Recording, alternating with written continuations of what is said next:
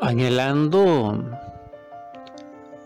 para toda la audiencia que me escucha prosperidad y felicidad en este año que comienza 2023. Saludos. Paz inverencial. Y en la gracia y en la salvación de la misericordia y del amor del Cristo, que la paz más profunda reine en vuestro corazón, en vuestro espíritu, para que nuestra vida sea próspera en Él. Amén. Hoy es mi primer mensaje o el primer compartir de este año que se inicia y ciertamente hay inquietud en mi espíritu para ello. Sin embargo, hay resistencia en mi mente. Porque cada día que pasa debemos obrar en la bondad, en el amor, en la luz. Es decir, bajo la interpretación de la vida en Dios, nuestro Padre, debemos dejar al mundo tras nuestros pasos y días una obra, un fruto, una creación. Por eso somos intérpretes de su vida. Por eso no somos lo que somos. Es decir, en este caso, no somos un intérprete, un artista. Somos un actor si así entendemos, el actor hace su propia voluntad y al hacerlo no obra en su padre. Es decir, no hace la voluntad de su padre por el cual Él vive, porque el Padre nos dio la vida, para que obremos en ella interpretando lo que es Él, es decir, nuestro Padre, y en ese obrar dar el fruto, expresar así el propósito por el cual él, amándonos, nos crea, dándonos la vida. Ese sería el propósito, ese sería la vida.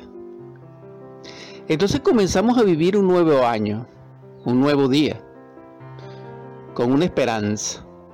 Esa esperanza no está en nosotros, realmente, porque aquí aparece dentro de nosotros una variabilidad o pluralidad de esperanzas. Pero todas son vanas, todas son ilusorias, porque interviene la personalidad y porque interviene el deseo, el pensamiento, la ambición, los sueños del yo, que no es el ser, que no deviene de Dios. Ese sería el génesis, el origen de nuestra expresión de vida, es decir, nuestras obras que en hechos traducen nuestros pensamientos, emociones y vida interior, psicológica y psíquica, etcétera, sería en nuestra vida manifiesta en obra. Entonces, en ese caso no interpretamos nuestra misión, el propósito de vida de nuestro Padre, que también podríamos definir, no hacemos la obra del propósito del ser que en las profundidades ignotas de nuestro interior genera la vida, nos impulsa a la vida. La exhortación en este compartir es que seamos el intérprete de nuestro Padre y para ello debemos hacer su voluntad. Esto significaría también amarle. Porque para obedecer a nuestro Padre debemos amarle. Pero para amarle a Él debemos amar a la parte de Él que mora en nosotros y que nos da vida. Y si así procedemos, hacemos su voluntad. Pero realmente el asunto no es así en nosotros, porque la esencia que emana de Él y que es real está, está subyugada, aletargada por el yo. Es decir, la parte del ser que mora en las profundidades y notas de nosotros mismos, en nuestro mundo interior, que es partícipe del Padre y que nos da la vida y que nos une a Él, y que es la que permite que podamos amarle realmente y de verdad, está en hipnosis, bajo una ilusión, bajo un autoengaño del yo. Al producirse esta decisión en esa conciencia de vida, la nuestra, aparece la ilusión, aparece la separatividad y aparece el amor propio. El amor propio no es el amor a Dios.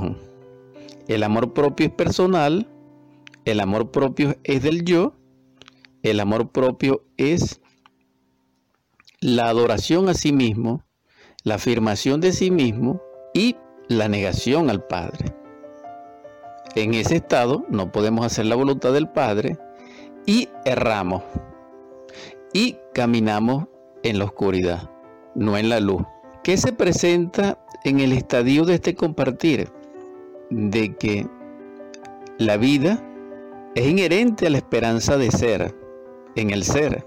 Y esa esperanza abriga y contiene la felicidad inagotable, la paz y la riqueza verdadera como prosperidad en el ser. Porque todo esto es inmanente a Él. La riqueza es en sí del ser, porque solamente Él en su perfección y en su inmanencia y omnipotencia contiene la riqueza, porque es una facultad en Él, porque es una propiedad en Él, de la cual podemos ser partícipes bajo su voluntad.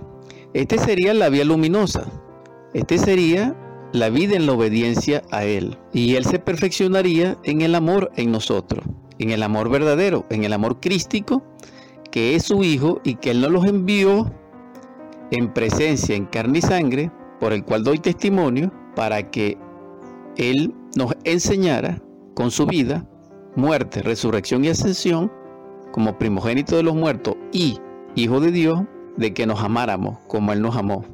Entonces el amor tiene una connotación salvadora y también una acepción o connotación en este caso liberadora. Si comprendemos esto, viviremos, porque Él nos aportaría otra propiedad de Él mismo, que sería la vida eterna. Pero no la vida mecánica, no la vida automática, no la vida personal, sino la vida que fluye y que es vivificadora y que no tiene principio ni fin, a la cual Él nos llama a través del amor. La formulación para vivir es amar. Para amar tenemos que ser en el amor y para ello tenemos que comprender dentro de nosotros mismos todo lo que en nuestro interior y en lo que hacemos nos aleja de ese amor. Es decir, cuando nosotros pensamos, sentimos y obramos en desamor, en crueldad, en egoísmo, egocéntricamente, en anticrísticamente, nos separamos de Él, nos sumergimos en la oscuridad y no podemos amar. Entonces, ese estado se fortalece y terminamos ensimismados, adorándonos a sí mismos, amándonos a sí mismos y negando a nuestro ser en cada pensamiento, en cada sentir, en cada obrar. Entonces nos alejamos de la luz, nos alejamos del Padre, nos alejamos de su voluntad, nos alejamos de su amor. Y en esa caída terminamos en el Seol, en el Hades, en las infradimensiones de la naturaleza. Entonces allí necesitamos ser salvados, aunque vivamos en un palacio, aunque tengamos gran nombradía, aunque seamos muy titulados, etc. Cada día, cada instante, se procesa la esperanza de ser en el ser. Hay la posibilidad de despertar en el amor, pero para ello debemos hacerlo en forma voluntaria, autoconsciente, autodeterminante, aquí y ahora, padeciendo voluntariamente y realizando trabajo consciente. Esto no es mecánico, no es automático, no es evolutivo, no es involutivo, no es por gracia, sino que en la gracia de Dios, en su misericordia, premia, nos galardona al perfeccionarse el amor de Él en nuestro corazón purificado por el amor